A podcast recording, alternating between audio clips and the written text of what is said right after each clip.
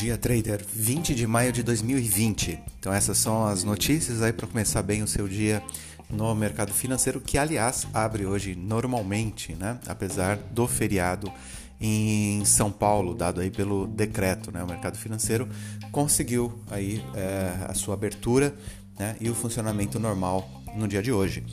Uh, os investidores eles ainda estão digerindo de certa forma a declaração do presidente do Federal Reserve, o Powell, né, o Jeremy Powell, tá? que a economia dos Estados Unidos só volta à normalidade é, com a descoberta de uma nova vacina. Né? Por sua vez, é, o otimismo aí dessa vacina ela foi abalado porque ainda restam bastante dúvidas em relação aos testes é, que estão sendo efetuados. Né? Enquanto isso, na Europa, tá? É, o apetite pelo risco ele está caindo, né? ele está menor. Os investidores ainda refletem né? É, o ânimo aí com, com essa vacina. Tá? Então, os investidores avaliam é, quais seriam os efeitos da, da economia dessa vacina, né, na redução gradual das medidas de isolamento social. Tá? Também está em jogo lá na Europa Tá?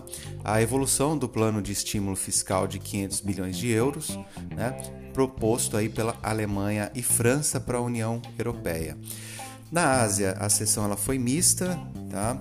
então ainda estão digerindo ah, naquele continente a decisão do Banco Central chinês de manter a taxa de juros para empréstimos. Então o Nikkei de Tóquio registrou queda de 0,51, o índice CSI é, recuou 0,53, o Hang Seng de Hong Kong ficou aí pertinho da estabilidade com uma variação de apenas 0,05. Enquanto isso, os futuros da bolsa de Nova York, né, o S&P e o Dow Jones, respectivamente, subindo 1,11 e 1,16, e o índice do, me do medo, o VIX, né? É, o VIX que a gente olha bastante no, no trading, é, caindo 5,16, né? mantendo aquela correlação, então medo para baixo, é, bolsa para cima. Tá?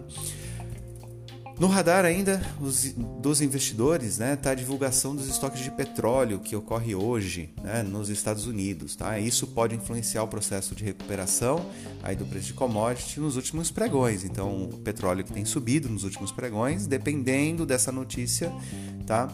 É, pode reverter, né? A gente tem que acompanhar os estoques de petróleo. Então, nesse minuto, nesse, nesse momento, o WTI está sendo negociado com alta de 0,3 aos 32,07 dólares, né? E o Brent está operando em alta de 1,2 a 34,99 dólares, tá? Os contratos futuros de minério de ferro também fecharam em alta, ok? Na bolsa de Dalian e 0,93 de alta, tá? Bom, é, coronavírus, né? o Brasil ainda né, na, na, posição de número 3, com recordes de mortes né, pelo, pelo Covid. Preocupação aqui para nós. Tá? Então, as autoridades é, aumentando o lockdown, feriado em São Paulo. Né? Ontem foi aí aprovado que todos devemos usar máscaras, né? Por um, está esperando aí o decreto do, do presidente, enfim. Uh, Ontem, Ibovespa e dólar, né? O Ibovespa ontem fechou em leve baixa de 0,56 aos 82.174 pontos, né?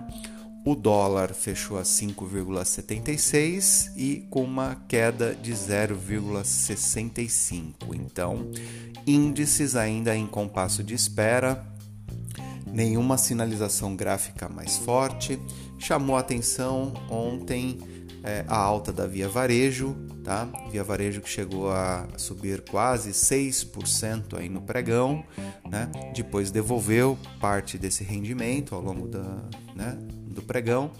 É, o índice futuro também saiu uma grande alta no final do pregão, devolveu parte dos resultados e hoje, é depois do Banco Inter é, comunicar ali prejuízo, né? É, ontem, hoje fica a grande expectativa das negociações com este papel, certo? Muito bem, pessoal. Então era isso. Um bom dia, bons negócios.